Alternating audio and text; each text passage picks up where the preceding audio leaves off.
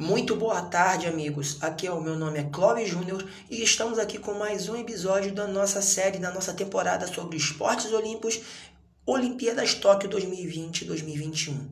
Temos muitas notícias, elas boas, mais ou menos, ruins e ótimas. Eu não digo que tem notícias ruins.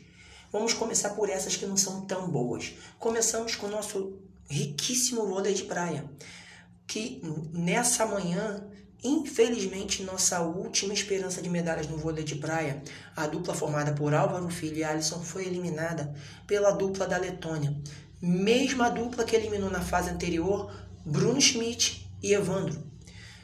Pela primeira vez desde quando o vôlei de praia foi incluído no calendário olímpico, essa modalidade não trará medalhas para o Brasil. Isso significa duas coisas precisa-se ser um, ter investimento maior no vôlei de praia, melhorias ainda mais na sua estrutura e condições das duplas. Desabafo feito esse por Alisson, duas vezes medalhista olímpico.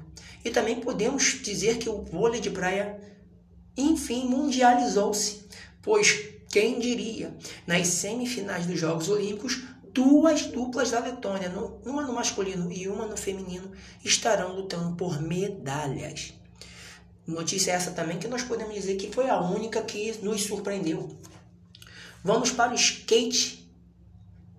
Teve o Street Skate Park estreou nos Jogos Olímpicos. Tivemos duas finalistas, tá? Entre as oito melhores dos Jogos Olímpicos, mas infelizmente não deu para o Brasil ficar nossas duas meninas ficaram em sétimo e oitavo lugar na estreia do skate. Digamos, é um esporte que veio para ficar.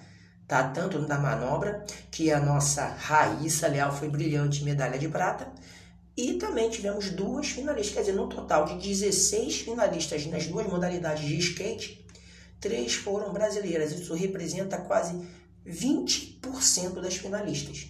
Isso é uma boa notícia para o Brasil tá ok? E também vamos destacar as medalhistas, a terceira colocada, a britânica barra japonesa, tinha 13 anos, a medalha de prata japonesa tinha 12 anos e a medalha de ouro, medalhista de ouro, a mais velha do grupo, velhíssima, nossa, 19 anos. Isso quer dizer que a juventude veio com força nessas Olimpíadas. Amanhã teremos os skate park masculino e teremos grandes chances de medalhas. Vamos que vamos, Brasil! Vamos destacar também o atletismo, que nesse período tivemos duas medalhas olímpicas. Nosso Alisson dos Santos, após teve uma infância difícil, muitas dificuldades, teve queimadura com óleo quente aos 10 meses de idade, muito difícil, vários apelidos, em certo ponto foi alvo de chacota, conquistou uma medalha de bronze nos 400 metros com barreiras masculino. O tempo do Alisson, para você ter noção, se ele fosse finalista na Rio 2016, seria medalha de ouro. Porém, os dois que ficaram na frente dele nessa prova, o norueguês, principalmente os dois, ficaram abaixo do recorde mundial. Mas vamos lá, Alisson, valeu medalha de bronze, tamo junto. E o nosso Thiago Braz, eu vou dizer, esse menino é um mistério pois ele faz sempre o ciclo olímpico antes dos jogos, os três primeiros anos antes dos jogos, muito oscilantes, muito fracos. E chega, chega no período olímpico, ele cresce, cresce, cresce. Rio 2016, medalha de ouro, recorde olímpico. Em Tóquio 2020, Bar 2021, medalha de bronze. Segunda medalha do nosso Thiago Braz. O atletismo voltando a trazer medalhas para o Brasil. Isso é muito importante. O nosso boxe já tem um medalhista garantido, que é o de bronze. Ainda temos esperança da nossa baiana, que tem pimenta no punho, a Bia, que vai disputar a semifinal. Ainda temos mais uma chance de chegar a, a disputar o ouro olímpico. Porém, já temos mais duas bronzes garantidas no boxe. Tá ok? Vamos falar também dos esportes coletivos. Futebol masculino se classificou nos pênaltis contra o México e estaremos disputando a medalha de ouro. Porém, a missão da nossa seleção não será fácil. O adversário será a Espanha. Seleção essa que está trazendo seis jogadores que disputaram a última Eurocopa. Quer dizer, a La Roja não está para brincadeira. E o nosso vôlei masculino de quadra e feminino estaremos disputando as semifinais. No, o nosso scratch masculino pegou e simplesmente vassourou o Japão, ganhando nas quartas de finais por 3 sets a 0.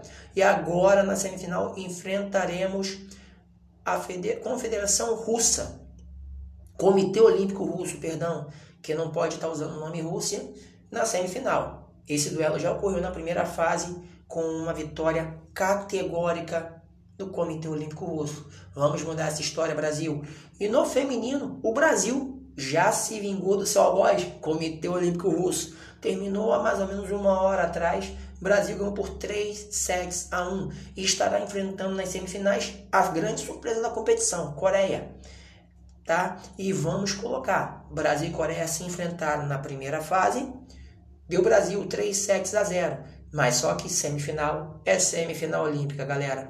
E agora iremos falar das nossas conquistas douradas. Começando pelo iatismo. Martini, Grael, Caena, Kunze repetiram o feito do Rio 2016 até nos tons dramáticos. As meninas deixaram para a última rodada, da última rodada a regata da medalha, a grande surpresa. Trouxeram o ouro no momento certo, mas na última boia novamente igual ao Rio 2016. Adotaram uma tática diferente das outras competidoras e deu certo mais uma vez. Parabéns para Kaena Kunze e Martine Grael. Fato esse que faz a família Grael incluindo Martine, Torben e Las Grael trazendo a nona medalha olímpica para o Brasil no iatismo. E o iatismo representando, sempre trazendo medalha para a gente. E também vamos deixar a nossa homenagem do dia. Ontem, oito e meia da noite no Brasil, oito e meia da manhã no Japão, Ana Marcela Cunha, na maratona aquática 10 quilômetros. Trouxe, enfim, uma medalha. E nada melhor do que a medalha dourada. Ana Marcela Cunha conquistou, após três tentativas olímpicas e uma vez que ela não conseguiu se classificar após a quarta, quarta Olimpíada, trazer a sua sonhada medalha de ouro, conquistada com muita garra. Ana Marcela Cunha, sargento da Marinha e também treinou muitos anos na Unisanta de Santos. Parabéns, Baiana, e a Bahia representando. A festa foi tão grande que seus familiares, sua namorada, mãe e pai comemoraram tão forte tão alto que a polícia foi chamada. Pelo amor de Deus, chame os vizinhos a próxima vez para comemorar junto com vocês. Ana Marcela, muito obrigado e vale para você os parabéns pela sua luta, garra, dedicação e por não desistir dos seus sonhos. Então a mensagem fica aqui. E vamos destacar todos os grandes resultados. Tênis de mesa por equipe masculina que chegou nas quartas de finais.